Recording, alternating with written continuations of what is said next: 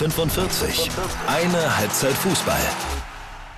Tag 20 der WM ist durch. Wir haben späte Tore, vergebliche Aufholjagden und das erste Halbfinale, das steht. Und damit hallo und herzlich willkommen zu die 45 Folge Nummer 60 haben wir schon. Ziemlich irre, aber gut, mit diesen Mini-Folgen geht das natürlich auch immer ein bisschen schneller. Mein Name ist Nina Potzel. Ich bin wie immer eure Hostin hier bei die 45. Schön, dass ihr mit dabei seid.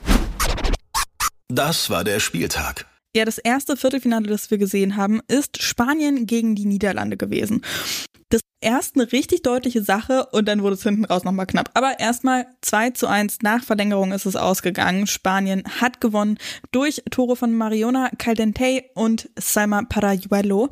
Die Niederlande hat zwischendurch noch einen Treffer gemacht. Ähm, ja, das 1 zu 1, weswegen es dann eben in die Verlängerung gegangen ist, durch Stephanie van der Gracht. Und ähm, Fun Story da vorne weg bevor wir da richtig anfangen. Egurola, die bei den Niederlanden gespielt hat oder spielt, die hat noch bis vergangenes Jahr in den spanischen Nationalteams gespielt. Also für Spanien die Gegnerin. Aber weil Wilder sie nicht mehr berücksichtigt hat, also der Trainer Jorge Wilder, und ähm, sie eben auch die niederländische Staatsbürgerschaft hat, ist sie dann gewechselt und spielt jetzt für die Niederlande. Für sie ist es also auf jeden Fall ein besonderes Spiel gewesen und das ist, wie gesagt, auch ein echt spannendes geworden. Erst haben wir aber vor allen Dingen die Spanierinnen zaubern sehen. Also die haben wirklich ihre beste Seite gezeigt. Allen voran Alba Redondo, meine Güte, ist die abgegangen. Die hat selbst Torchancen sich rausgespielt, aber eben auch Vorlagen gegeben. Die Niederlande ist oft einfach zu langsam gewesen. Die haben das Mittelfeld total den Spanierinnen überlassen. Spanien auf der anderen Seite eben sehr aufmerksam, die Niederländerin total unter Druck gesetzt und nach Ballgewinn mit irre Tempo nach vorn und eben ja, das Mittelfeld sehr gut bespielt. Dass kein Tor gefallen ist, das hat vor allem an Daphne van Domsela gelegen im Tor der Niederländerinnen. Die hat wirklich ein paar Mal fantastisch fantastisch gehalten. In der 37. hat es dann schon das erste Tor vermeintlich gegeben von Esther González, aber das ist abseits gewesen. In der zweiten Hälfte haben dann erstmal die Spanierinnen genau da weitergemacht, wo sie angefangen haben. Aber so ab der 65. Minute ja, haben die Niederländerinnen angefangen mitzuspielen. Zugegeben, die Spanierinnen scheinen etwas müde geworden zu sein, aber ähm, das ist da schon ein paar Mal brenzlig geworden. Vor allen Dingen eben durch Lynette Behrenstein, die da einige Chancen hatte, die sie dann aber eben nicht reingemacht hat. Es hat dann zwölf Minuten Nachspielzeit gegeben und dann hat eben in der ersten Minute der Nachspielzeit Stephanie van der Gracht das 1 zu 1 gemacht. Und für sie sollte es dann ne, trotzdem das ähm, letzte Spiel sein, denn sie beendet ihre Karriere nach dieser WM und äh, wird dann technische Managerin bei AZ Alkmaar. Also durch ihren Treffer ist es in die Verlängerung gegangen und da ist es wirklich hin und her gegangen. Äh, mal hatten die Niederländerinnen das Übergewicht, mal die Spanierinnen und dann war es, wie gesagt, Salma Parayuelo, die das 2 zu 1 gemacht hat. Damit ist Parayuelo übrigens die jüngste spanische Torschützin bei einer WM und Spanien steht das erste Mal in ihrer Geschichte im Halbfinale. Und da werden sie treffen auf Schweden. Ja, denn Schweden hat Japan geschlagen. Ebenfalls mit 2 zu 1, nicht nach Verlängerung, beißt er auch kurz danach raus, als würde es dahin gehen. Aber das ist wirklich auch so eine kleine Überraschung gewesen, finde ich. Denn es haben wirklich viele, viele Leute, ich auch inklusive, gedacht, dass die Japanerinnen mindestens ins Finale kommen, wenn nicht sogar das Ding machen. Aber muss man dann auch ganz ehrlich sein, war dann vielleicht auch die erste richtig große Challenge, denn die Spanierinnen bei diesem krassen Spiel von Japan gegen Spanien, wo sie die Spanierinnen eben geschlagen haben, da wirkten die Spanierinnen völlig von der Rolle, war also keine richtige Challenge. Norwegen fand ich jetzt auch nicht so gut, als dass man es wirklich als ja, Challenge sehen könnte. Also das erste Mal auf einen richtig stärkeren oder ebenbürtigen Gegner getroffen und da sind sie dann eben gescheitert. Die Schwedinnen haben den Japanerinnen sowas von den Zahn gezogen. Die haben ihr klares, deutliches Spiel überhaupt nicht aufziehen können. Die Konter konnten es nicht nutzen. Da waren immer Schwedinnen zur Stelle. Das war irgendwie ja recht frustrierend mit anzusehen. Die Schwedinnen haben ein bisschen gebraucht, aber dann schon auch so äh, dominiert, muss man ehrlich sagen. Und dann auch immer wieder nach vorne gespielt ähm, mit schnellen Pässen, ähm, was ja eben die Spanierinnen gemacht haben.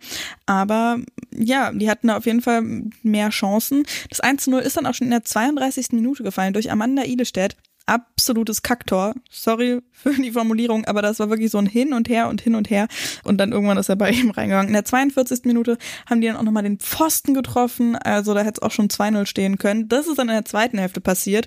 Sechs Minuten noch wieder Anpfiff hat es einen Handelfmeter gegeben für die Schwedinnen. Die VAR hat eingegriffen und den dann eben gegeben. Und deswegen gab es dann das 1 0. Bei Japan waren auch einfach so viele Ungenauigkeiten im Spiel. Das ist man von denen überhaupt nicht gewohnt gewesen. Deswegen hat auch in der zweiten Hälfte nichts geklappt. Erst so gegen Ende, genauso wie die Niederländerinnen auch, erst so gegen Ende haben sie dann angefangen, richtig zu spielen und sind auch zu Chancen gekommen. Da gab es wirklich Situationen, ey, Schüsse aufs Tor, äh, die ja, die Sej Ramušović dann irgendwie an den Rücken gefallen sind und dann aber doch nicht ins Tor und auch Schüsse so knapp am Pfosten vorbei, äh, also ganz, ganz wild.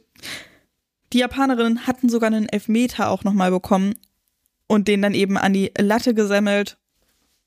Von wo er dann auf den Boden abgeprallt ist, aber eben nicht ins Tor rein. Super, super bitter. Aber in der 86. Minute hat Honoka Hayashi dann doch das 1 zu 2 geschossen hat leider nichts mehr gebracht. Es war super spannend nochmal. Wir haben alle gedacht, boah, zehn Minuten Nachspielzeit, da passiert vielleicht noch was. Anschluss, dann Verlängerung und dann who knows. Aber nein, die Schwedinnen haben gewonnen. Es war am Ende nochmal richtig viel Gebolze, aber sie haben es über die Zeit gebracht. Und das heißt, mit Japan raus, alle Teams, die jetzt noch im Turnier sind, sind noch nie Weltmeisterinnen gewesen.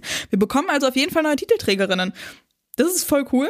Aber auf der anderen Seite muss ich auch ganz ehrlich sagen, dadurch, dass Japan jetzt raus ist, mit jedem nicht-europäischen Team, das rausfliegt, wird logischerweise die Wahrscheinlichkeit höher, dass wir ein rein europäisches Halbfinale bekommen. Und darauf habe ich nicht wirklich Lust, muss ich ganz ehrlich sagen. Nach dem Spiel ist vor dem Spiel. Morgen geht's weiter mit Australien gegen Frankreich. Das wird sauspannend. Das sind zwei Teams, die zum Teil sehr schön gespielt haben. Ich sag zum Teil, denn Frankreich hat ja zum Beispiel gegen Jamaika beim 1 zu 1 nicht wirklich schön gespielt und Australien hatte jetzt noch nicht so die große Aufgabe. Sam Kerr soll starten, wenn sie fit genug ist. Außerdem müssen wir bei den Australierinnen natürlich Mary Fowler im Blick haben und den Rest auch, also Haley Rasso. Hör mal, also ja, bei den Französinnen hat uns ähm, ja das Duo Kadi Diatou, Diani und Eugénie Lissomer beeindruckt ich bin so gespannt auf dieses Spiel, weil ich ja das nicht wirklich einschätzen kann, was da passieren wird. Dann haben wir auch noch England gegen Kolumbien. Da haben wir in der letzten Folge ja schon gesagt, dass das englische Spiel dem der Kolumbianerinnen sehr entgegenkommt.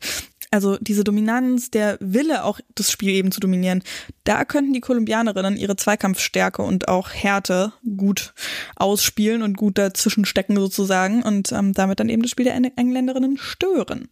Wodurch sie wiederum ihr Spiel nach vorne zeigen können. Also bin ich sehr gespannt drauf. Und bei dem Spiel, perfekte Überleitung zu den News, gibt's nämlich eben wichtige News für das Spiel. Lauren James ist nämlich für zwei Spiele gesperrt. Sie wird also nicht beim Spiel morgen gegen Kolumbien für England auflaufen. Und ja, auch bei einem möglichen Halbfinale wird sie fehlen.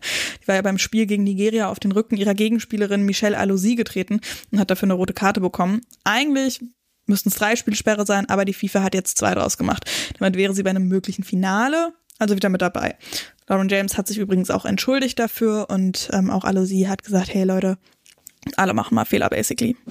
Wolfsburg holt Nuria Rabano Blanco. Die ist 24 Abwehrspielerin aus Barcelona und bespielt vor allen Dingen die linke Abwehrseite. 24 Pflichtspiele hat sie für Barcelona schon gemacht in der vergangenen Saison und davor war sie zwei Jahre bei San Sebastian. Kommt jetzt ablösefrei, wohl als Backup für Feli Rauch. Die erste Runde im DFB-Pokal steht an. Da geht's los am Samstag mit dem Karlsruher SC gegen Sand und Jan Kalden gegen den ersten FFC Montabaur. Sonntag gibt's dann noch weitere 13 Partien und am Dienstag auch nochmal eine. Ich packe euch auf jeden Fall einen Link dazu in die Show Notes. Und das war's dann auch schon für heute. Wenn euch was auf dem Herzen liegt, schreibt mir gern bei Instagram at die45-podcast. Hinterlasst auch gerne äh, ja eine Bewertung und da auch sehr, sehr gerne einen Text dazu, wie ihr diese Bewertung äh, erklärt, ja, ich möchte voll ausgeschriebene Essays haben. Nein, Spaß, Quatsch.